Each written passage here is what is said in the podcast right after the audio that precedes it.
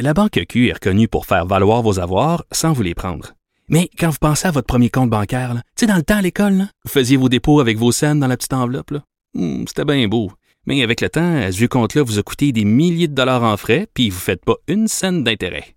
Avec la Banque Q, vous obtenez des intérêts élevés et aucun frais sur vos services bancaires courants. Autrement dit, ça fait pas mal plus de scènes dans votre enveloppe, ça. Banque Q. Faites valoir vos avoirs. Visitez banqueq.ca pour en savoir plus. Cube Radio. Vous avez 24 minutes dans une journée. Tout savoir en 24 minutes. Pour s'informer et comprendre en 24 minutes, ici Mario Dumont, en compagnie de Vincent Dessureau, des studios de Cube Radio, la station d'affaires publique de Québecor. Voici Tout savoir en 24 minutes. Tout savoir en 24 minutes.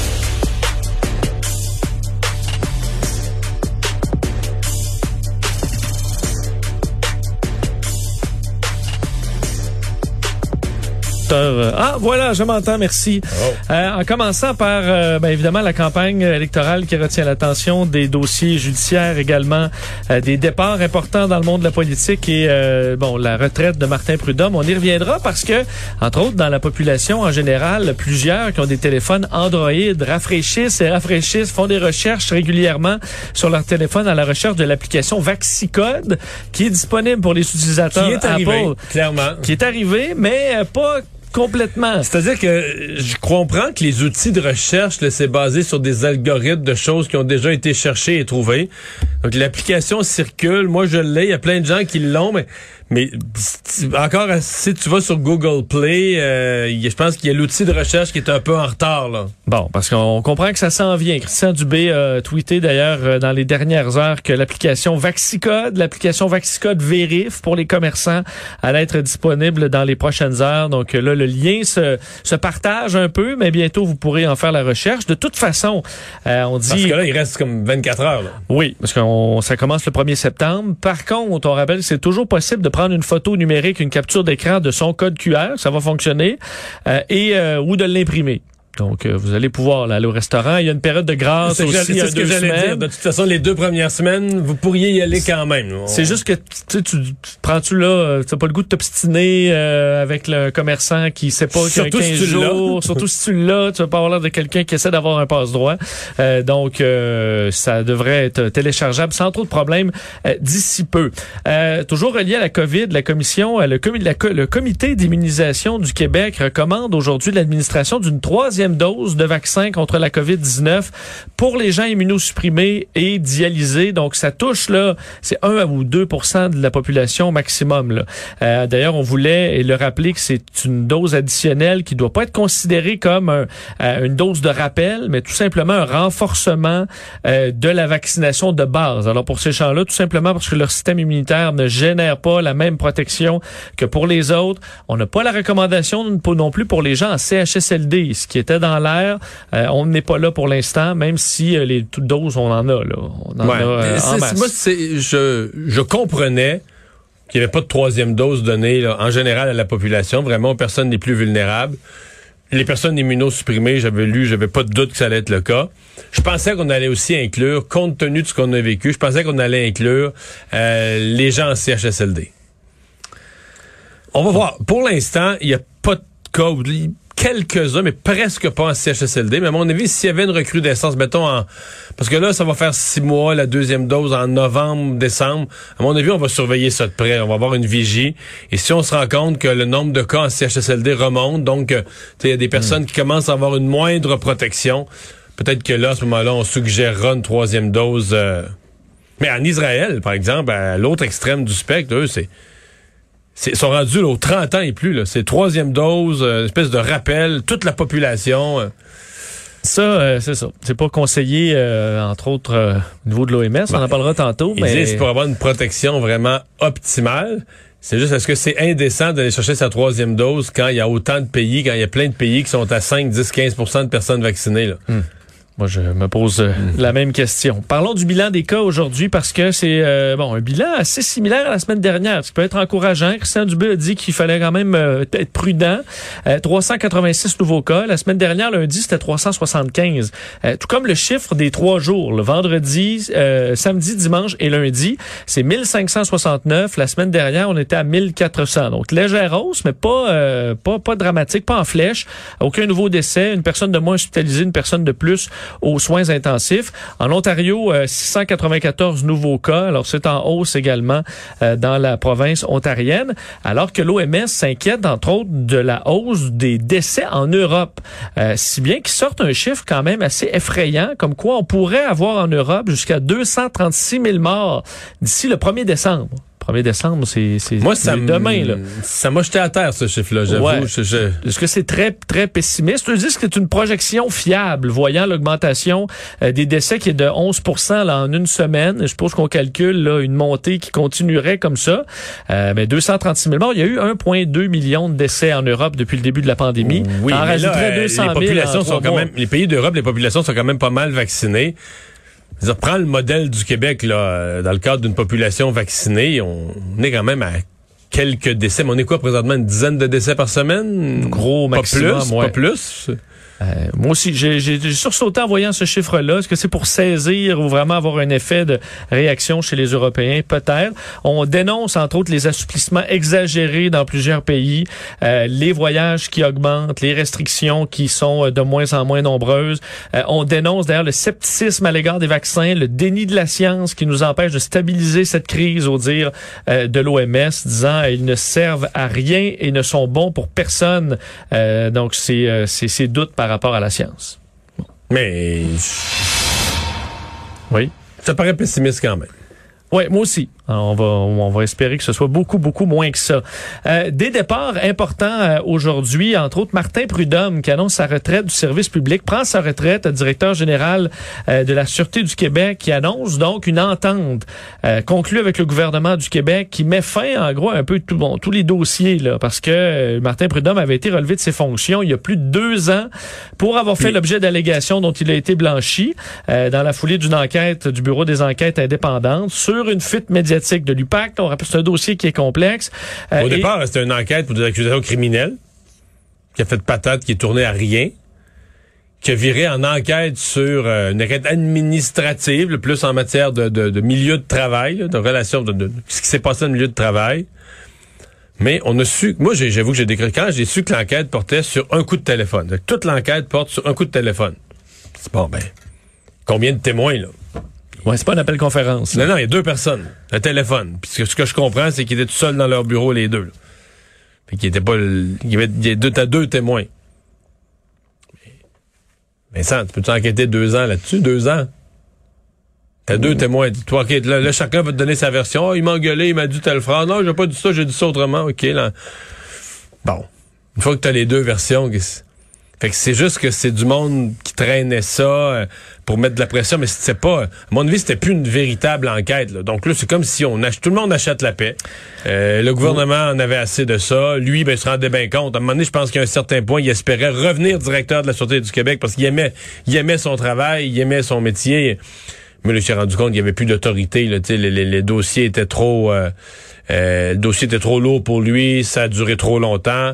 Donc, de commun accord, on a probablement qu'on a mis un peu d'argent sur la table. Puis... Euh, oui, et on ignore d'ailleurs ces termes-là euh, financiers. Euh, on sait qu'il annonce sa retraite. De l'autre côté, on met fin à la poursuite civile intentée contre le gouvernement. Et euh, ben, le on gouvernement met fin à l'enquête. L'enquête déontologique. Alors, ça met fin au dossier, mais pas sans quand même des émotions. Martin Prudhomme qui disait, les deux dernières années ont été une épreuve pour ma famille et mes proches. Je prends la décision de mettre fin à ce litige qui nous a déjà privés de plus de deux années de notre vie. Rappelant que la majorité des détails sont lourdement confidentiels et qu'il ne fera pas d'autres commentaires sur le sujet. Et d'un point de vue strictement contribuable, c'est sûr que ça nous coûte quelque chose, mais sûrement moins cher que si ces procès-là étaient tous allés à terme. C'est que ça, Ça, c'est certain. ça s'étire en, en longueur. Euh, L'autre départ qui est à venir bientôt, c'est celui de Lise Thériault, euh, député pendant, il faut dire, depuis près de 20 ans. Lise Thériault, qui était députée dans la circonscription d'Anjou-Louis-Riel pour le Parti libéral du Québec, qui a eu des postes, a fait plusieurs postes, dont même vice-première ministre du Québec pendant un certain temps, a annoncé aujourd'hui qu'elle tirait sa révérence après son mandat, euh, alors qu'on est en année préélectorale. Alors, on s'entend qu'on va voir si plusieurs candidats euh, décident ou non de se représenter pour les prochaines élections. Elle quitte avec le sentiment de- du devoir accompli, voulant entre autres être plus près de sa famille, passer du temps avec ses, euh, petits-enfants. Euh, et euh, je vais vous le faire entendre, lors de sa déclaration, on revenait sur certains, bon, bon, sur sa carrière. On lui a demandé quel avait été le principal changement entre son arrivée en politique et la politique maintenant. On peut l'entendre. Les médias sociaux, parce que ça demande beaucoup d'énergie, beaucoup, beaucoup d'autres arguments. Les médias sociaux, puis je vous dirais, le leadership au féminin. Euh, le fait d'avoir une femme chef à l'Assemblée nationale, le fait d'avoir un caucus majoritairement féminin. Euh, c'est des changements profonds de société. hein. Quand moi je suis arrivée, on était à peine euh, le tiers. Je me souviens qu'à l'époque, M. Charret a vraiment travaillé pour faire en sorte qu'il y ait beaucoup de femmes qui puissent se présenter dans les élections partielles pour augmenter la place des femmes. Et ben c'est une carrière politique euh, remarquable. Sept mandats, elle a été ministre, euh, été vice-première ministre, a occupé des fonctions importantes, a, bien joué son rôle dans certains ministères et euh, bien joué son rôle dans l'opposition aussi. Puis quitte je pense que du côté libéral, on va quand même apprécier une personne qui qui quitte pas à dernière minute euh, à la veille des élections, euh, qui Ouais. un an d'avance donne le signal, pas, provoque pas d'élection partielle, donc finit son mandat, mais un an d'avance donne le signal euh, et à toi, semble-t-il, elle, elle a trouvé une autre candidate pour sa circonscription. Quel appui, Quel euh, appui, va elle va faciliter la transition. Mais est-ce que ça donne quand même un son de cloche inquiétant pour Dominique Anglade? Est-ce que c'est le début de, du départ de plusieurs euh, plus gros noms? C'est pas impossible, mais Dominique Anglade est en mode reconstruction, donc je pense pas qu'elle va vouloir perdre toute l'expérience qu'elle a. Mais est-ce qu'il faut s'étonner que des gens qui ont été ministres depuis des années, euh, puis qu'après ça sont allés dans l'opposition, puis sont retournés, sont retournés ministres, puis sont retournés dans l'opposition, euh, tu sais, il y en a plusieurs quand même qui sont là depuis 10 ans et plus. Est-ce qu'il faut vraiment s'étonner que certains d'entre eux quittent la vie politique? Je pense que c'est c'est pas un signe de rien, c'est un signe de... Mais de- si tu dis je vais, reven- je vais revenir au pouvoir, je vais pouvoir être euh, Bon. ministre une dernière fois, ou ça peut être plus in- invitant que de dire ah, on va repartir encore dans l'opposition. que, c'est certain que quand tu es en arrière d'un sondage puis que les gens se représentent pas, tu vas toujours te faire dire que c'est parce qu'ils n'ont pas l'espoir du pouvoir qu'ils se représentent pas. Mais en même temps, euh, je veux dire, dans toutes les élections, il y a des gens qui se représentent pas, il y a des gens qui atteignent la, la- la- la soixantaine, 65, 70, qui décident de prendre leur retraite, il y a des gens qui ont fait assez longtemps, qui ont fait le tour du jardin. Donc pour moi, c'est pas euh, c'est pas la panique là, s'il y a trois ou quatre des, des gens qui sont là depuis longtemps qui se représentent pas autour de Dominique Anglade. La- le, le test, ça va être sa capacité de les remplacer là, par des gens aussi compétents mais de la nouvelle génération. Ça, ça va être le test. Hein, parlons campagne fédérale Oui. maintenant, en commençant par Erin O'Toole. Erin O'Toole aujourd'hui qui euh, était sur euh, bon le dossier des animaux domestiques et entre autres souhaite interdire les usines à chiots, euh, les tests de cosmétiques sur euh, les euh, animaux. Mais Euh, au Québec, c'est déjà interdit les usines à chiots. Donc au Québec, ça change pas grand-chose. Effectivement, euh, donc ça touche à d'autres endroits. Les faut tests de cosmétiques, de cosmétiques, il y a mieux sur les humains? Ben, Faut les tester sur des humains, oui. tu les testes sur euh, sur du bois. je sais pas sur quoi on le fait quand on fait pas euh, ni sur les humains ni sur Mais euh, on des finit animaux. on finit qu'on le fait sur des humains.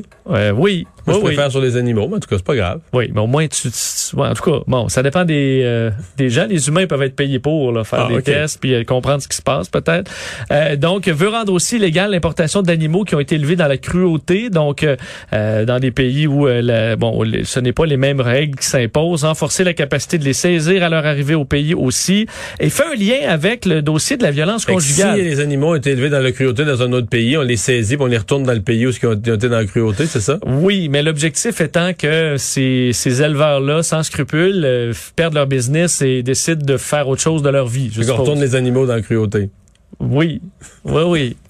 Et en espérant que ça s'arrête, Mario. Tu, tu bougonnes là, sur les idées d'Erin O'Toole aujourd'hui. Je m'assure que c'est, je m'assure que c'est pas de la bouillie pour les chats puisqu'on parle d'animaux. là. bon, mais le dossier d'un lien avec la violence conjugale, là.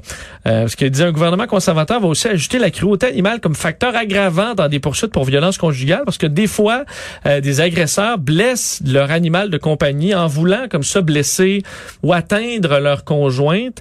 Euh, on va soutenir les propriétaires d'animaux de compagnie qui fuient la violence pour que dans les refuges, on puisse accueillir également les animaux domestiques pour pas que bien. une personne qui est en fuite soit obligée de se délaisser en plus de son animal.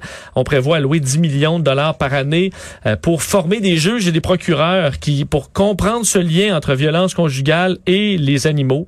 Euh, bon, alors c'est le, le dossier du jour en à King City en Ontario.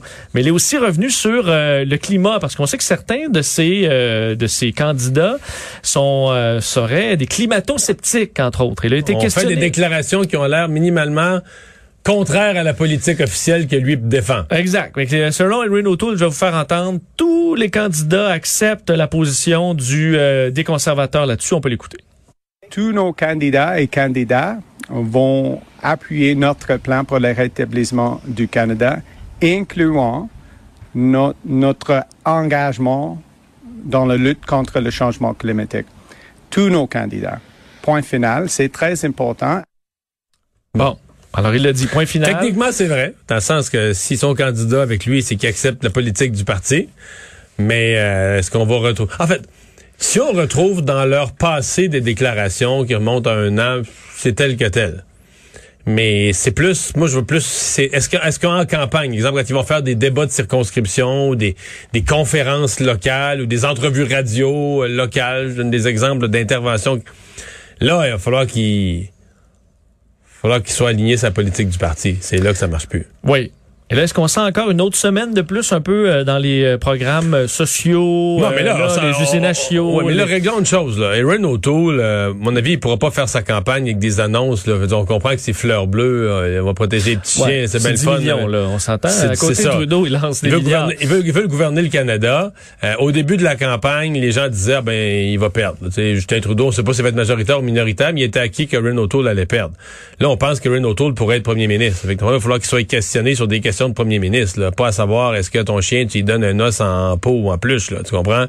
Euh, falloir qu'il, donc, c'est les grandes questions. Et, comme il a pris euh, de le, comme il a pris dans les sondages, euh, disons un momentum certain, tôt dans la campagne, ça fait que dès cette semaine, dès le face-à-face à TVA, les débats, il va sentir la pression monter d'un cran. Quand je dis la pression, le public, les journalistes, quand on interroge quelqu'un puis qu'on pense qu'il pourrait être premier ministre dans trois semaines, c'est instinctif. là. Les questions deviennent, les, les réponses attendues, on devient plus exigeant, les questions deviennent plus euh, pointues. Euh, on va fouiller plus les candidats, on va fouiller, on va- les candidats deviennent de, de potentiels ministres. Tout change, là, toute la perception change. Donc euh, ça, c'est une pression supplémentaire sur M. O'Toole. Et est-ce que là, on- c'est la troisième semaine et on, et la- la- on devait se lancer en élection pour parler de l'après-COVID, comment relancer le pays euh, au niveau économique, c'est pas euh, C'est pas le gros c'est sujet. pas beaucoup dans les euh, Non, les, non, les non. discussions du jour. Euh, D'ailleurs, sur les conservateurs, vous dire qu'un candidat en Nouvelle-Écosse a dû quitter la course euh, aujourd'hui en raison d'une allégation d'agression sexuelle euh, qu'il dément. Là, Troy Myers euh, de la circonscription de Dartmouth, Cole Harbour, euh, nie les faits, mais on lui a demandé de se retirer euh, quand même, pas le ce choix. qu'il a accepté. T'as pas le choix. c'est C'est ce qui est un peu la tragédie des campagnes, parce que c'est déjà arrivé qu'on se rende compte que des gens ont été victimes, pas de canulars, de fausses accusations, puis le dommage en campagne est décuplé parce que la personne il a mis de l'argent, il a pris, pas, un congé sans solde à sa job, il était en campagne de devenir député. Puis quand t'apprends qu'il y avait rien, euh, tard, il est l'élection est faite. L'élection est faite, il y a quelqu'un d'autre d'élu. Même des fois, c'est le même parti a gagné, mais qu'un autre candidat. Fait qu'ils sont comptés même plus disponibles pour les trois élections à venir, peu importe. Mais est-ce que tu as vraiment le choix? Tu es chef du parti, est-ce que tu peux vivre avec quelqu'un qui est sur les rangs et qui a des allégations d'agression sexuelle? La réponse, c'est non. Euh, C'est chien, mais c'est ça. Du côté de Justin Trudeau, euh, aujourd'hui, parlait de la protection des fleuves au pays, incluant notre majestueux fleuve Saint-Laurent. Alors, s'engage à injecter un milliard de dollars dans la protection euh, et la restauration de ses fleuves. Euh, Bonne promet annonce. aussi de moderniser la loi sur les ressources en eau, euh, qui a plus de 50 ans, euh, et euh, de, ce de concert avec les peuples autochtones. Ça fait partie de l'annonce annonce. aujourd'hui. Euh, D'ailleurs, pour ce qui est de l'environnement, Justin Trudeau a attaqué Yves-François Blanchette aussi là-dessus, ainsi que, le, que bon, Erin O'Toole. Non, mais il mais- a attaqué de front, Blanchette, là, Oui. sur le temps où il était ministre de l'Environnement. Ben, Et sur le fait que le Bloc ne pourra pas rien faire en matière de- d'en- d'environnement, je fais entendre un court extrait de Justin Trudeau là-dessus. Yves-François Blanchette a une vision à géométrie variable de ce qui est bon pour l'environnement. D'ailleurs, si vous pensez que c'est le bloc qui va faire avancer les choses pour l'environnement depuis 2015, j'ai des nouvelles pour vous. C'est pas le bloc qui a mis un prix sur la pollution partout à travers le pays. Il y a une façon de dire euh, le bloc. Oui, oui, On oui. sent qu'il l'aime pas, le bloc. Non, ben c'est il hein, il s'enflamme euh, Ouais. là-dessus en parlant de- d'environnement.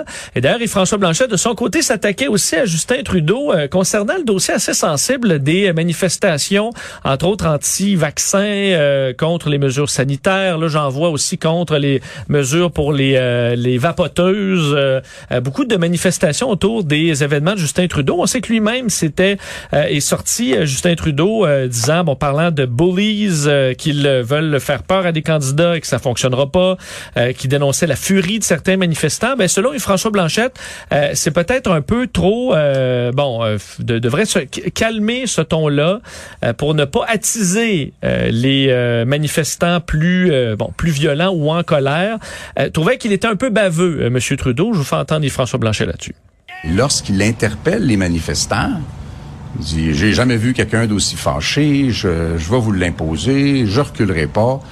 Euh, Je crois que, même si c'est pas des gens très, très propices au dialogue, une attitude responsable, une attitude rassembleuse, une attitude informative serait davantage de nature à réduire ce genre de risque que euh, une attitude un petit peu baveuse. Hmm. Je partage pas ça. Je, trouve pas que c'est une bonne intervention des François Blanchet. Je, je pense qu'il faut se contenter de dénoncer. Que des gens manifestent, bon, ça arrive, on a déjà vu ça dans des campagnes, surtout quand tu es au pouvoir.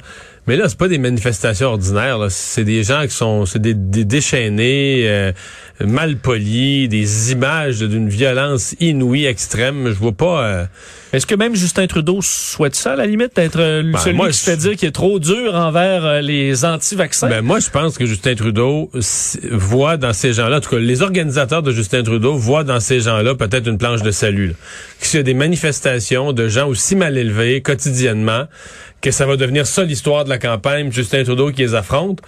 Et ça, ça pourrait ramener de la sympathie et du vote à Justin Trudeau. Donc, euh, ces gens-là pourraient le, pourraient le faire élire.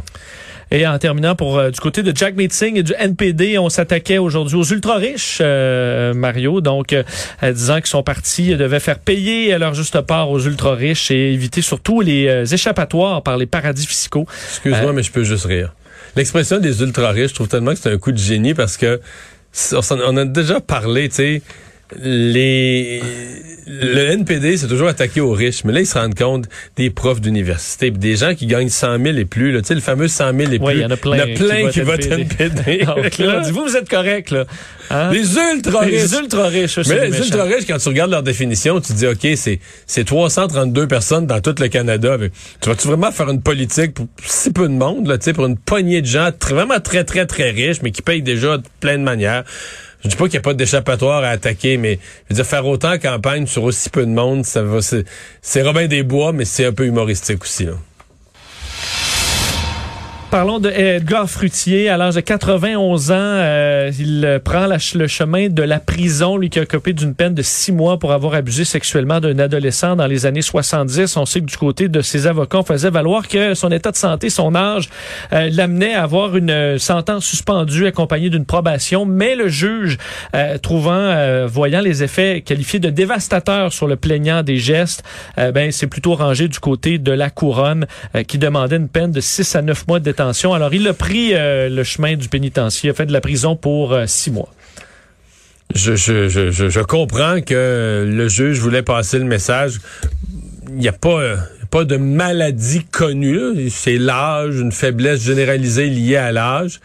Mais que euh, une autre personne aurait fait sa prison, mais lui, il va faire sa prison, même si l'image que ça donne, son état physique pour les gens qui le voient à la télé. Là, il marchait, mais il a besoin d'être soutenu. Oui, oui, oui. Ça fait un vieux monsieur qui s'en va en prison, pas à peu près. Mais c'est ça la vie. Et aux États-Unis, ben, la Louisiane euh, fait face à des dégâts importants de l'ouragan. Euh, bon, Aida, on sait, le deux vents de 240 km heure qui ont frappé directement les côtes de la Louisiane et qui là se dirigeaient vers le Mississippi aujourd'hui, laissant des pluies euh, torrentielle, alors que, toujours concernant les États-Unis, bon, on arrive à la quelques heures de la limite, le 31 août, les Américains doivent avoir quitté l'Afghanistan. On était toujours inquiet à l'aéroport de Kaboul. Quoi qu'on dit, qu'il resterait à peu près 250 Américains qui souhaiteraient revenir au pays. Donc, il en resterait pas tant que ça. On a exfiltré 122 000 personnes avec ce pont aérien créé depuis le 14 août dernier pour évacuer le plus d'Afghans, de personnel ayant aidé euh, les, euh, les pays alliés dans le courant des, euh, des derniers mois. Alors, en fait, des dernières années, des 20 dernières années. Alors, les États-Unis qui d'ailleurs disent que le, Pentagone, confirme, c'est ça, que tout le monde a été euh, tout le monde a été ramené. Ça reste une opération là, avec la fin de l'opération, ça reste une opération qui nous laisse tout un avant-goût de ce que va être la vie sous les talibans. Une fois que tous les yeux, les témoins, les forces vont être retirés du pays, c'est ça qu'il faut pas perdre de vue, que les talibans vont avoir énormément de latitude. Résumer l'actualité en 24 minutes. Vincent, mission accomplie encore une fois.